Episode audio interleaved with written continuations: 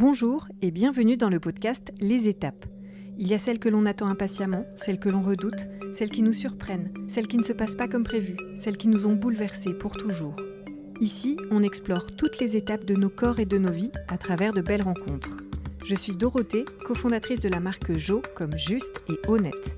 Avec mon associé Colline, on a créé Jo en 2018 pour prendre soin de l'intimité de toutes les femmes avec des produits bio. Aujourd'hui, j'ai la chance d'être face à Charlotte Tourmente. Bon, soyons clairs, je connais très bien Charlotte, c'est une amie très chère à mon cœur. Nous nous sommes connus il y a plus de 15 ans à Paris, on travaillait alors pour la même émission de télévision. J'aime Charlotte comme une sœur parce qu'on peut tout se dire en confiance et qu'avec elle, on peut rire de tout. J'admire Charlotte en tant que femme parce qu'elle a développé un don incroyable pour profiter de la vie et des gens, une capacité hors du commun à appréhender le futur et les incertitudes. Hors du commun car quand elle avait 20 ans, un imprévu est venu bouleverser sa trajectoire de brillante étudiante en médecine et cet imprévu a pulvérisé toutes les étapes qu'elle avait envisagées pour la suite de sa vie de femme. Salut Charlotte. Hello Dorothée, merci pour cette introduction magnifique. Ah, t'as vu, hein Je te laisse nous raconter alors ce qui s'est passé euh, quand tu avais 20 ans. À 20 ans, en fait, en rentrant en troisième année de médecine, euh, j'ai commencé à avoir des fourmillements. Je vous passe les détails, mais le diagnostic est tombé. C'était une sclérose en plaques. Et franchement, j'ai vécu comme un tsunami.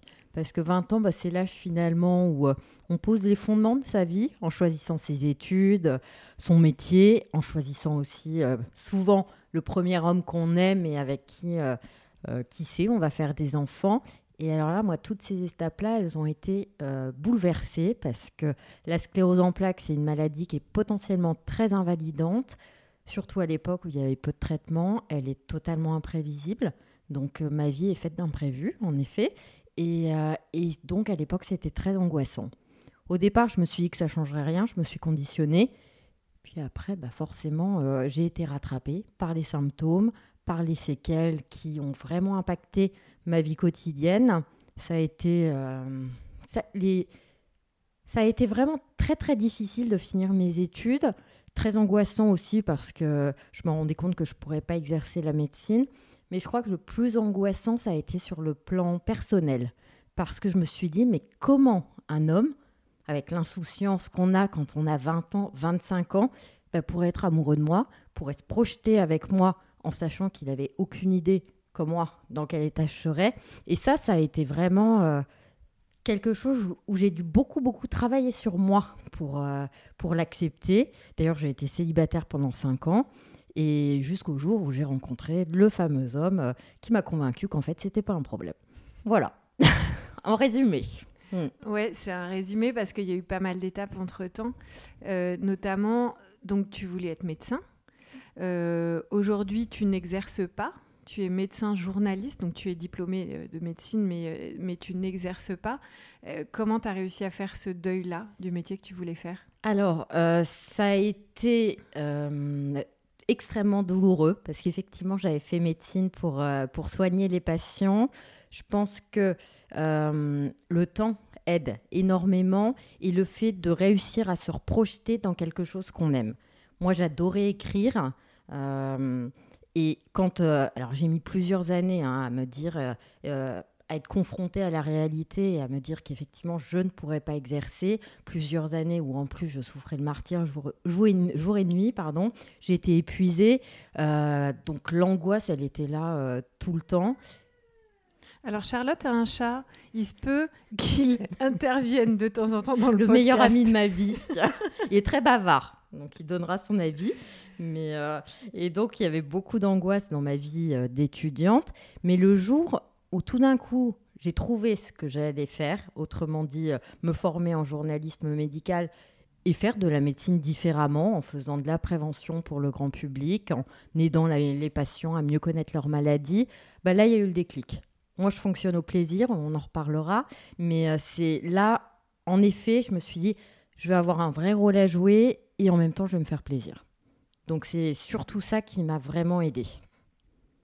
Est-ce que, là je fais un petit euh, flashback, euh, en fait on peut revenir à la base, qu'est-ce que c'est une sclérose en plaques, qu'on appelle CEP aussi, mm. par son petit nom, et quel effet elle a sur toi? Alors, une sclérose en plaques, c'est une maladie neurologique qui touche le cerveau et la moelle épinière. Euh, c'est une maladie qui peut provoquer une foule de symptômes et c'est pour ça que si euh, vous rencontrez un jour une personne qui a une sclérose en plaques, elle présentera probablement un tableau qui est extrêmement différent d'une autre personne avec une sclérose en plaques. Moi, en l'occurrence, vous me croisez dans la rue, vous n'avez aucun moyen de savoir que j'en ai une. Pourquoi? Parce que je n'ai, entre guillemets, que du handicap invisible. Et je dis que parce que c'est un handicap invisible qui a un énorme impact sur ma vie quotidienne. Et c'est vrai que les deux gros symptômes qui me perturbent sont les douleurs et, euh, la fatigue. Quand je dis fatigue, en fait, vous devez comprendre épuisement. Et ça, pour les gens, c'est très compliqué de comprendre la fatigue euh, pathologique parce qu'elle est très différente de votre fatigue à vous. Donc euh, euh, c'est vrai que ça demande énormément de communication et c'est pas simple. Hein, communication avec ton entourage Avec l'entourage, avec les collaborateurs, avec les euh, employeurs, avec tout le monde en fait. Parce que, mais forcément, on me regarde, je suis en pleine forme. Donc c'est compliqué d'appréhender et de se dire, ah bah oui, là, elle va pas réussir à marcher 15 minutes. Mais c'est ça aussi la réalité. Il y a des jours où je suis bien que chez moi en fait, sur mon canapé, à regarder des séries. Bon, bah voilà. Donc, je, le sais. Alors, c'est plutôt le week-end, mais, euh, mais en fait, j'ai adapté, moi, ma vie à ma maladie. Donc, durant mes études, bah, forcément, je ne pouvais pas. Et c'est aussi pour ça que ça a été extrêmement, euh, extrêmement compliqué. Mais j'ai eu une chance énorme. Ça a été euh, un doyen qui était sensibilisé avant l'heure au handicap invisible. Le doyen de la fac de médecine. Exactement. Et c'est lui qui a aménagé mes études pour faire en sorte que je sois capable de finir.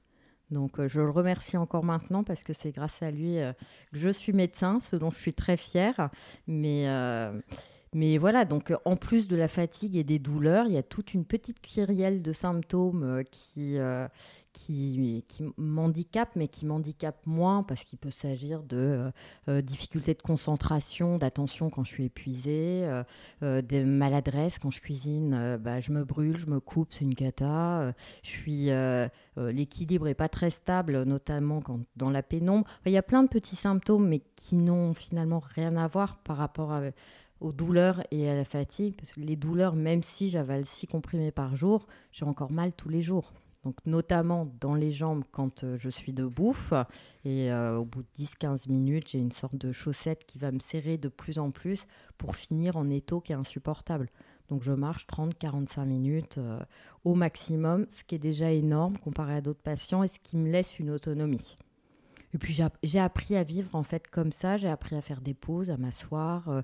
c'est le corps a une énorme capacité d'adaptation et l'esprit aussi. Donc euh, moi, c'est surtout ça que ma maladie m'a m'a apprise. Et puis j'ai appris à gérer la fatigue aussi en travaillant à temps partiel, euh, avec un poste adapté derrière un ordinateur. C'est euh, après j'ai la chance d'avoir un poste adapté, ce qui n'est pas le cas de, de tous les patients. Donc j'ai aussi cette chance.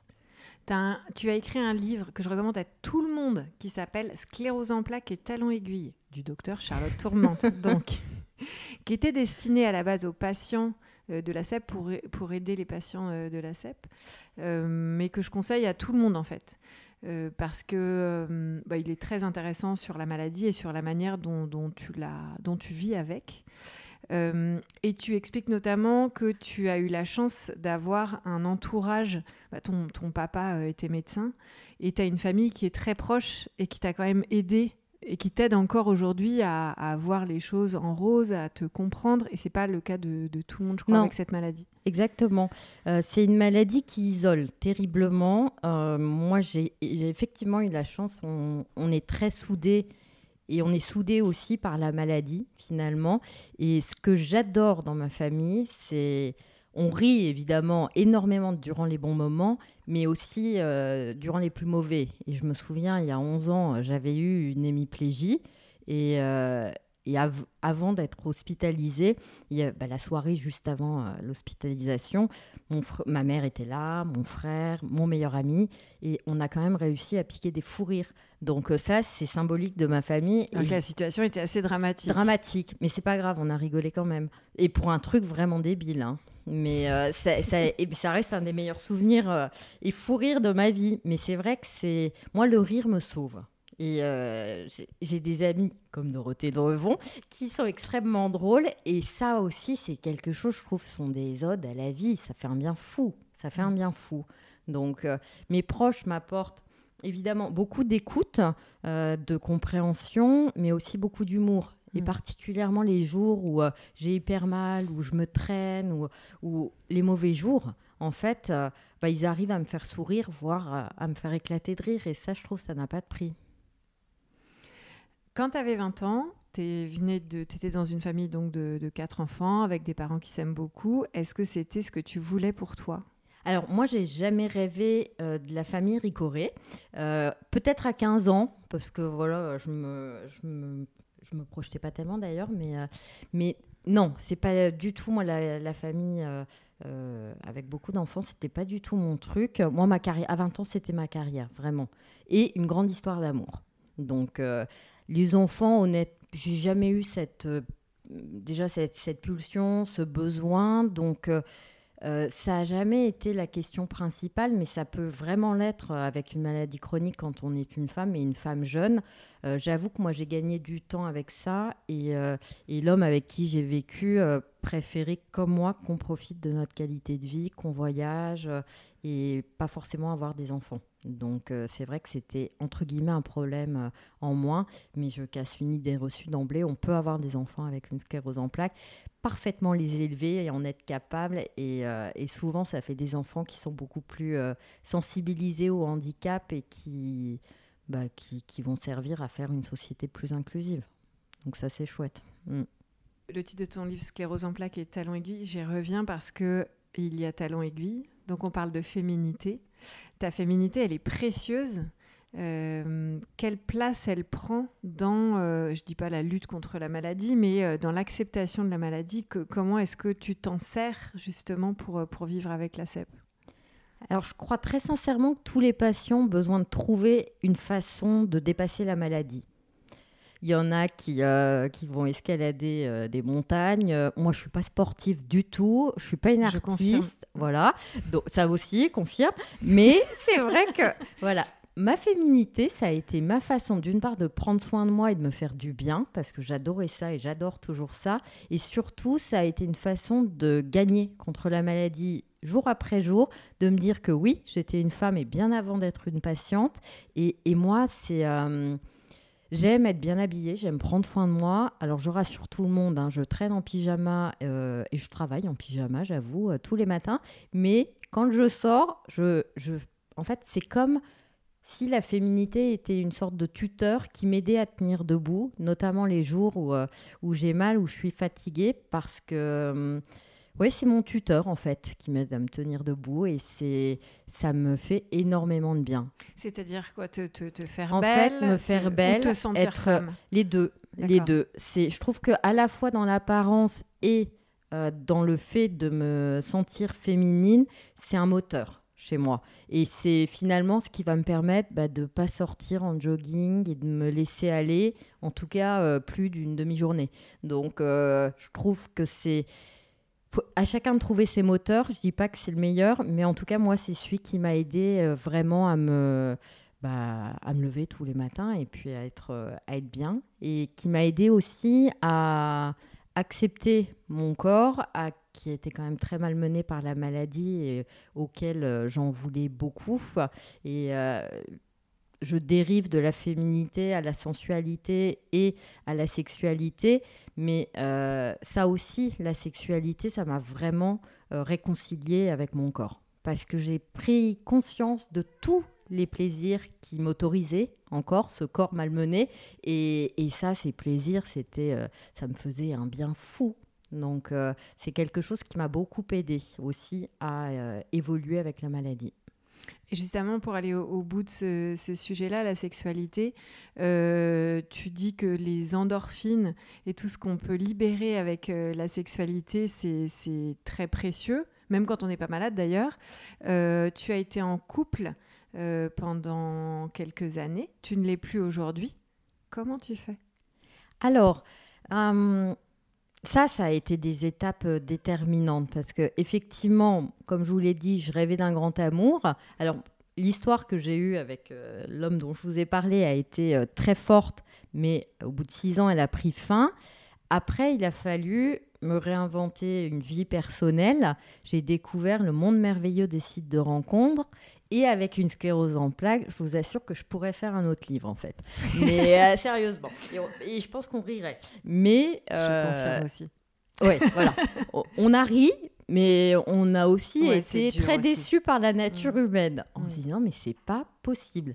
Alors je ne juge pas parce que je pense que c'est euh, c'est tout le monde n'est pas fait en fait pour accepter les contraintes de la maladie et, voilà et puis sur un site de rencontre on a tendance à cocher les cases et euh, sclérose en plaques en fait pas partie où ça se saurait mais donc bah je me suis pris des claques euh, j'ai pleuré et puis après euh, peu à peu en fait je, crois que ma grande force, c'est mon pragmatisme. Je prends ce que la vie me donne. Et, et donc, bah, je, me suis, bah, je me suis amusée avec les hommes. J'ai eu des histoires qui m'ont vraiment vraiment fait vibrer et avec des hommes avec qui je suis encore amie. Donc j'ai eu des belles histoires, même si ce n'était pas forcément celle euh, euh, que j'aurais voulu au départ, mais je me suis adaptée là aussi. Et euh, alors, je rêve toujours de ma grande histoire d'amour et je suis sûre qu'elle viendra un jour ou l'autre. Et en attendant, voilà, bah, je profite des rencontres que je fais, qui débouchent ou pas hein, sur des histoires. Mais je trouve que c'est important aussi de savoir prendre la vie comme elle est finalement. Et j'ai une vie chouette. Euh, comment tu fais dans les coups durs? Parce qu'il y en a forcément. Quand est-ce qu'ils arrivent et comment tu fais? Oui, il y a énormément de coups durs, je confirme. Euh, il y a en fait. Et je pense que là encore, le temps m'a vraiment beaucoup aidé, euh, peu à peu, à savoir que ces coups durs, finalement, euh, ils, étaient ils étaient ponctuels et qu'après une bonne nuit de sommeil, déjà, ça, ça allait mieux. Donc j'ai appris à relativiser. C'est euh, l'avantage de l'expérience. Ensuite, j'ai mis au point une boîte à outils, et je conseille à tout le monde de le faire, dans laquelle je pioche quand ça ne va pas que ce soit physiquement ou euh, psychologiquement. Et euh, dans cette boîte à outils, euh, il y a prendre soin de moi, prendre un bain. Alors parfois, il y a trois jours, mon meilleur ami m'a appelé à 17h. Bah voilà, j'étais dans un bain. Et c'est il peut la musique classique me fait du bien, marcher au bord de l'eau, il y a la sexualité évidemment. Euh, il n'y a pas seulement qu'en couple, hein, d'ailleurs, heureusement qu'on peut se faire du bien sexuellement. Et puis, euh, il y a la psychologie euh, positive, ça je suis une grande adepte et honnêtement, c'est vraiment ce qui m'a sauvée aussi, c'est apprendre à savourer tous ces petits plaisirs de la vie quotidienne, à me les créer et à les entretenir. Comment on apprend ça justement, la psychologie positive? En pratiquant, déjà en s'y intéressant et en se disant ah bah oui c'est peut-être un outil. Euh, et c'est avec des livres? Alors au départ, en fait, ça a été très intuitif et ma mère nous l'avait toujours enseigné parce qu'elle célèbre la vie dans la vie quotidienne euh, grâce bah, à des petits moments de plaisir. Des... Et, et, ça, c'est vrai que ça, ça, a été un enseignement. Et puis après, tout simplement, euh, quand euh, j'avais énormément de douleurs, quand j'étais angoissée, quand je faisais des poussées, je me suis bien rendu compte que euh, les moments de plaisir avec une tarte aux framboises, avec un éclat de rire avec ma copine Dorothée, ou des choses comme ça, c'était des moments qui me sauvaient et qui me faisaient un bien fou. Et je vais plus loin que ça, ces moments-là, ils donnent de la force pour affronter les mauvais moments. Parce qu'on s'en souvient et on a envie d'en revivre d'autres.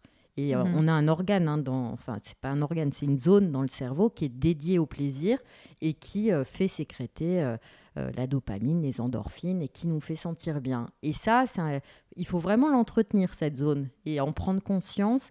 Et la pleine conscience, via la méditation, c'est ça m'a appris aussi à savourer les choses, à profiter euh, du moment présent, à célébrer le carpe diem de façon intense. Et, et, euh, tout ça, tu l'as mis en place euh, depuis, donc tu vis avec la sclérose en plaques depuis 26 ans. euh, tu l'as découvert petit à petit. Il y a quand même eu tout un, tout un moment où tu, tu, tu niais la maladie, tu voulais pas en entendre parler. Alors, je dirais que c'est pas tant que je niais la maladie au départ, euh, c'était plus que je ne voulais pas envisager qu'elle euh, puisse, dans les deux, trois premières années qu'on suivi le diagnostic, qu'elle puisse modifier ce que j'avais prévu pour ma vie, ma carrière, euh, voyager. Et, c'est vrai que euh, moi, je suis une grande optimisme et, c'est optimiste. Et c'est vrai qu'on peut tout à fait avoir une sclérose en plaques, ne pas refaire de poussée, autrement dit de crise avec des symptômes. Et on il peut y avoir des CEP qu'on appelle bénignes. Mais mais, mais bah, après, euh, c'est vrai que j'ai refait des poussées, des poussées fréquentes, j'ai eu un handicap. Et là, bah, on est confronté en fait à la réalité. Et, et, et là encore, c'est mon caractère pragmatique qui m'a sauvée parce que je me suis dit, bon, là, tu n'as pas le choix. Soit tu continues, tu veux absolument exercer la médecine, tu vas euh, tête baissée, mais alors, tu vas avoir une qualité de vie mmh. totalement pourrie. Et, puis, ça pouvait avoir un fort impact sur, euh, sur ma santé. Soit je m'adaptais. Et, mmh. moi, j'ai privilégié ma qualité de vie personnelle. Et 25, 26 ans après, j'ai fait le bon choix. Parce que c'est vrai que physiquement, j'arrive encore à travailler. Euh, je marche encore sur mes euh, deux jambes. après, j'ai de la chance. Mais c'est vrai que j'ai fait les bons choix, je pense. Tu es très euh, brillante. Non, on ne conteste pas, je le sais, tu es très brillante. Et tu es très rationnelle aussi. Euh, comment tu as réussi à libérer tes émotions? Les émotions, c'était un vaste sujet pour moi. Euh, en fait, après le diagnostic, je pense qu'il y a eu tellement d'angoisse déjà lié à l'imprévisibilité de la maladie, ensuite lié aux symptômes qui perturbaient de façon conséquente euh, euh, ma vie quotidienne. Il y a eu tellement d'émotions négatives qui me faisaient peur et euh, qui, bah, qui étaient hyper désagréables à vivre, évidemment, que je les étouffais. Je voulais mmh. plus en entendre parler. Et, et j'ai réussi, hein. J'ai réussi, effectivement. Euh, j'étais nettement moins angoissée, en tout cas. Mais j'ai tellement bien réussi que je ne ressentais plus les émotions négatives. J'avais fait un, déroulé un tapis rouge pour toutes les émotions positives, mais mon corps avait intégré que les émotions négatives, on n'en parlait pas. Et c'est revenu en boomerang, mais forcément, hein, parce que euh, qu'on est, bah, le corps humain est fait pour, enfin l'esprit humain est fait pour avoir des émotions, qu'elles soient négatives ou positives. Et J'étais, euh, j'étais pas bien. Il y avait des moments, je sentais une angoisse diffuse. Euh, j'avais besoin de manger du sucré pour me réconforter. J'étais, euh, il y avait quelque chose qui m'échappait. Je passais devant la plaque d'une psychologue qui était spécialisée dans les troubles anxieux. Et là, je me suis dit, bon, écoute, avec une sclérose en plaque, tu la ressens peut-être pas, l'anxiété, mais elle doit être un là. Truc, Voilà. Et je l'ai, j'ai franchi le seuil de la porte et euh, cette euh, psychologue, on, pour le coup, était géniale ou en tout cas me correspondait très bien. On a fait une psychothérapie de quatre mois et c'est elle qui m'a fait prendre conscience à quel point, en effet, j'avais euh, étouffé et nié les émotions négatives. Et maintenant, je peux pleurer, je peux ressentir l'angoisse, la tristesse et je suis beaucoup plus équilibrée.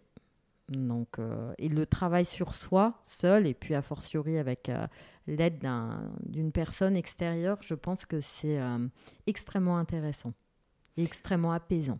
Et quand tu dis que ça t'est revenu en boomerang, c'est-à-dire? Bah, Boomerang parce que moi qui étais assez équilibrée, très constante d'humeur, là j'étais, je, je, sentais en fait, moi j'avais une anxiété diffuse qui était on va dire, qui, était démultiplié dans les moments où j'étais euh, épuisée particulièrement fatiguée. Et là euh, je pouvais alors euh, j'avais des compulsions alimentaires mais c'était surtout cette sensation d'angoisse diffuse qui prend toute la place et, qui laisse épuiser en fait. Parce que c'est des moments qui sont dont je garde de, de très mauvais souvenirs mais d'un autre côté ils m'ont aussi fait progresser sur moi donc, euh, donc peu, alors ça s'est pas fait du jour au lendemain. Hein. On a vraiment fait un travail rationnel avec la psychologue, mais elle m'a surtout appris à écouter mon corps, à écouter euh, ce qu'il me disait, à repérer par exemple, je, pouvais avoir un, serment euh, au niveau de la gorge. Qui pouvait dire qu'il bah, y avait des choses que j'avais du mal à dire. C'était au niveau du plexus solaire aussi, avec parfois des mal de dos. Bon, bref, j'ai appris à écouter mon corps et, et à être très attentive finalement. Et c'est vrai que désormais, euh, je les repère en fait, euh, les, émotions, et je sais réagir avant, avant que ce soit une angoisse diffuse et, euh, extrêmement désagréable à vivre. On va revenir à l'adaptation que tu as faite avec ton métier. donc tu n'as pas pu exercer la médecine, mais tu fais plein de trucs maintenant. donc tu travailles comme journaliste au magazine de la santé. Euh, tu travailles aussi, tu as fait une formation de sexologue. Est-ce que tu peux nous en parler? Je vous en parlerai volontiers, c'est mon sujet préféré. Mais de toute façon, je pense que je vais te réinviter pour euh, un sujet sexo. Ah, avec grand plaisir. Euh, alors, la sexologie, c'était une idée qui me trottait en tête depuis un certain nombre d'années, que je ne faisais pas en me disant, oh, mais ça va être long, c'est plusieurs années. Euh, résultat, je vais être épuisée, j'aurai des douleurs, je verrai plus mes amis. Et en fait, finalement, quand j'ai eu mon hémiplégie, ça a été un déclic parce que je me suis dit, là, il, te faut un challenge mmh. déjà. Hémiplégie dont tu t'es remise. Oui, tout à fait. De manière assez miraculeuse. Oui. Après quatre mois de rééducation. Oui, mais euh, effectivement, j'ai eu de la chance et de la motivation pour la rééducation. Et, donc, la sexologie, c'est euh, euh, à l'hôpital durant mon hémiplégie qui s'était doublée d'une aphasie. Je vais, je vais raconter l'anecdote parce que ça explique mon choix de, de sexologue. donc, quand un interne m'a demandé de lui citer euh, dix noms d'animaux, je n'en ai trouvé que deux. Le chat, j'ai béni mon chat, et le chien, mais après 30 secondes qui m'ont paru une éternité. Et ça, c'est de l'aphasie. Et ça, c'est une aphasie. Donc en fait, c'est un trouble du langage où on n'arrive pas à, dire les mots. Euh, je les pensais même pas en fait les mots. J'arrivais pas à les retrouver. C'était le trou noir dans mon cerveau. Et moi, l'hémiplégie, je me disais, je remarcherai quoi qu'il en coûte, ça prendra le temps que ça prendra, mais je remarcherai. L'aphasie, en revanche, ça a été un traumatisme. C'est la seule fois où j'ai pleuré le soir dans mon lit d'hôpital, mais parce qu'en fait, je me disais, mais c'est pas possible. Moi, je vénère l'intelligence, je mets des neurones sur un piédestal. Donc, euh, ça m'a vraiment déstabilisée. Et dans les jours qu'on suivi, je me suis dit, là, il faut que tu trouves un challenge pour stimuler tes neurones et ben forcément, euh, la sexologie s'est imposée parce que euh, j'y pensais depuis quelques années. Je me suis formée pendant trois ans et, j'avoue que j'adore ça. J'adore aider mes patients et mes patientes euh, et, les aider à retrouver une, sexualité plus épanouissante, plus en accord avec eux-mêmes. Et, c'est génial. D'une part, parce que je retrouve les patients, ce qui est quand même la raison pour laquelle j'avais fait médecine. Et puis, ça donne un sentiment de, on se sent utile en fait. Je me sens utile euh, et, et, voir que les patients évoluent et sont heureux, bah, moi c'est le plus beau cadeau. Et donc comment tu fais pour les voir si euh, tu peux pas te déplacer dans un cabinet, etc. Comment ça se passe? Alors, je pourrais me déplacer dans un cabinet, mais là, euh, c'est soit des patients. Moi, je consulte chez moi pour les Parisiens et pour ceux qui veulent. Sinon, c'est en visio. Euh, sur Zoom de façon classique et sur la plateforme de santé sexuelle féminine Mia.co, qui est la première plateforme en fait euh, française destinée euh, bah, à prendre en charge les, troubles sexuels, mais plus largement en fait à prendre en charge mais toutes les questions qu'on peut se poser sur soi, sur le plaisir, sur le couple aussi, et, et ça c'est passionnant. Et puis c'est chouette parce que ça y est, maintenant on en parle vraiment. Enfin le, tabou est vraiment en train de se lever, quoi. Le tabou se lève, euh, ça... Enfin, la consultation en, sexologie est démocratisée. Mmh. Alors, je pense que euh, c'est surtout dans les grandes villes, mais là, le fait que ce soit en ligne, ça permet de toucher, alors d'une part, des pays étrangers, mais euh, aussi les campagnes où c'est vraiment un accès qui est, qui est beaucoup plus facile. Et, et ça, c'est génial parce que c'est hyper important. Parfois, il suffit de deux consultations pour aller mieux. Donc, c'est faut, faut pas avoir peur de franchir le cap, même si je peux comprendre que ce soit pas simple. Mais finalement, on parle de sa peau avec un dermatologue, bah, ça revient au même, hein, de parler de sa sexualité quand on a des, difficultés ou qu'on a des troubles. Euh, il y a toujours une façon d'améliorer les choses, soit avec un médicament quand c'est possible, soit avec une thérapie et euh, voire des conseils euh, pour, pour pouvoir retrouver une sexualité épanouie. Tu as aussi une autre activité, c'est celle d'être engagée au sein de l'association Dare Woman. Tout à fait. Je suis très engagée dans les associations, euh, je trouve ça extrêmement important, mais celle-ci est chère à mon cœur parce que d'une part, je suis la vice-présidente de Dare Woman, donc les femmes qui osent, association qui est inclusive, qui accepte les hommes, bien sûr, et qui, euh, mais surtout, ce sont des hommes et des femmes qui pensent qu'il est important euh, d'aider les femmes à oser davantage, à oser s'affirmer, oser euh, prendre la parole en réunion, s'imposer, oser être à des postes de direction, oser lancer, devenir chef d'entreprise comme l'a fait Dorothée. Et, et c'est vrai que c'est pas forcément culturellement, en tout cas, ça a longtemps été euh, étouffé chez les femmes. Et là, il faut vraiment libérer les choses. Donc ça, c'est euh, ma première activité chez Dare Woman en tant que vice-présidente. On, réfléchit à comment aider euh, les femmes. Et surtout, je suis aussi présidente de l'entité Dare Woman Handicap qui est destinée aux femmes qui ont un handicap. Et là, on fait à la fois un travail de sensibilisation pour euh, mettre en lumière les femmes qui ont un handicap, parce que regardez euh, les séries ou à la télé, euh, vous n'en verrez pas. En fait, le défenseur des droits estime qu'elles sont invisibles, aussi bien dans les médias que... De... Ça n'avance pas, ça. Hein. ça a du mal à avancer. Alors ça commence, ça bouge un peu, mais c'est lent. Les marques commencent beaucoup à faire des choses ça y est. avec des femmes qui ont un handicap. mais dans les fictions, non, ou alors c'est des, des, cas très caricaturaux mm. et très pathos. Mm. Alors que oui, effectivement, c'est dur de vivre avec une maladie chronique, c'est dur de vivre avec un handicap, mais euh, ça nous permet de développer aussi euh, des forces euh, incroyables. Il y a des talents bah, inégalés chez, les gens qui ont un handicap et, et nous, notre rôle, c'est d'une part de les mettre en lumière sur les réseaux sociaux ou notamment lors des grands événements du handicap, et, mais aussi de donner des outils pour... Bah, par exemple, je pense à des ateliers. Là, le prochain, ça va être bah, quand on est en recherche d'emploi avec un handicap, comment on fait pour l'entretien? Parce que la première question, ça va être est-ce que j'en parle ou pas? Ensuite, le, prochain atelier, ça va être mieux vivre son handicap dans la sphère professionnelle. Donc, le but, c'est vraiment de proposer des outils très concrets. Euh, tout en étant dans une association inclusive et donc on, évidemment on peut bénéficier des ateliers proposés euh, euh, bah, à toutes les Dare Women. Donc ça, c'est ça, c'est génial, je trouve.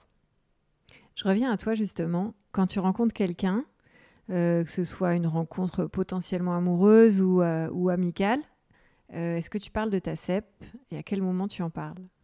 Je parle très facilement de ma maladie parce que d'une part, une partie de mon activité professionnelle tourne autour d'elle, puisque je travaille pour un site qui est destiné aux patients qui ont une sclérose en plaques. Mmh. Je suis présidente de l'association de l'entité d'Air Handicap. Donc bah, forcément, ma vie professionnelle, ça tourne beaucoup autour de ça.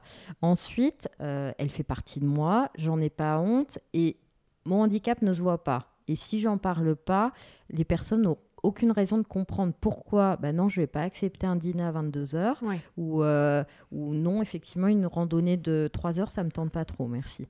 Donc, euh, c'est vrai que moi, j'ai pris le parti, mais assez rapidement, hein, d'en parler. Alors, pour les rencontres amoureuses, j'ai tout entendu. Mais t'es folle, tu devrais pas en parler aussitôt, mais tu les fais fuir.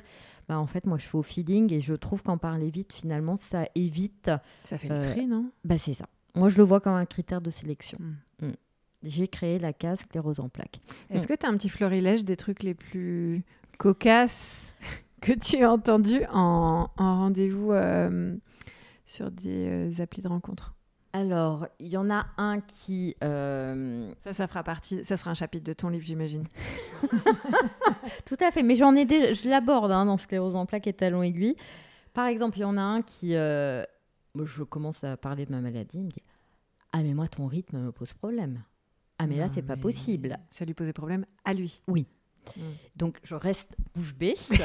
et, pas, de chance, il m'avait invité à déjeuner, donc je pouvais difficilement euh, partir euh, pendant. Je crois que le plat n'était même pas arrivé. Et en fait, il m'a demandé une consultation sexo après. Pendant toute la fin du déjeuner, c'est porté euh, sur sa difficulté parce que lui, voilà, il voulait absolument donner un orgasme à ses partenaires, mais ça pouvait être gênant. Et je me disais, mais c'est dans un sa film. petite personne, quoi. Oui, oui, oui, voilà. Euh, Qu'est-ce que j'ai eu d'autre? Après, j'ai eu beaucoup de réactions étonnamment euh, bienveillantes, Mhm. positives. On dit mais comment ça se manifeste? Avec Ouais. beaucoup de curiosité, mais Mhm. gentille. Donc, euh, j'ai Oui, eu parce que c'est très mal connu. Hyper maladie. mal On en connu. parle beaucoup, mais en fait, Les gens connaissent très mal. Parfois, ils pensent que c'est des problèmes de peau ou Mm. c'est dire. Donc, c'est très mal connu. Et moi, finalement, je me dis, bah, je sensibilise. Donc, c'est un peu ma mission sur Terre, je crois. Donc, euh, donc je n'arrête pas de sensibiliser à la sclérose en plaques et puis de montrer aussi qu'on peut avoir euh, une vie qui est euh, vraiment sympa, qu'on peut voyager. Alors, de façon adaptée, évidemment, mais, mais c'est pas la fin.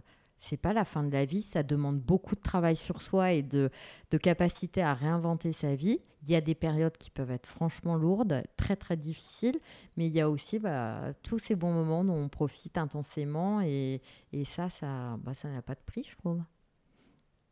est-ce que tu as euh, un rêve? Est-ce que tu te dis ma prochaine étape Quelle est ta prochaine étape? Est-ce qu'il y en a une? Ou, euh, ou là, tu es juste bien et sereine et envie de continuer comme ça C'est une très bonne question. J'ai pas de prochaine étape euh, prédéfinie. Des idées de voyage, j'en ai plein, en revanche. Moi aussi. mais on partira ensemble. Mais non, j'ai pas d'étape de vie euh, prédéfinie. Euh, j'ai des rêves. J'aimerais bien, voilà, vivre une, euh, être à nouveau, être très amoureuse et vibrer. Ça, euh, on peut dire que c'est une étape en fait. Mais Trouver Mais- l'homme de ta vie. Ouais, ce serait chouette. Et puis continuer à m'engager pour les autres, que ce soit dans les associations, dans mes métiers, avoir davantage d'impact sur, sur la société et essayer de rendre le handicap plus accessible. Qui provoque moins de préjugés, d'idées reçues et, et que les gens euh, se disent que oui, bah, c'est une différence comme une autre et, et que c'est voilà, c'est pas euh, d'arrêter de voir les personnes euh, avec un handicap comme quelque chose qui fait peur et quelque chose qu'on doit mettre à l'écart. Ok. ben, merci beaucoup, Charlotte. Est-ce qu'il y a quelque chose que tu veux ajouter avant qu'on ouvre cette bouteille de champagne qui est dans ton frigidaire? crois que ma, la conclusion du podcast, euh, ce serait euh, les étapes, c'est très important. Après, vous- n'aurez pas forcément les étapes que vous avez prévues et savoir vous y adapter en vous disant bah, que ce n'est pas la fin du monde, faire preuve en fait de, bah, de capacité d'adaptation en voyant le positif parce qu'il y a toujours du positif, même dans les épreuves. Je crois que ça, c'est la clé du bonheur dans la vie.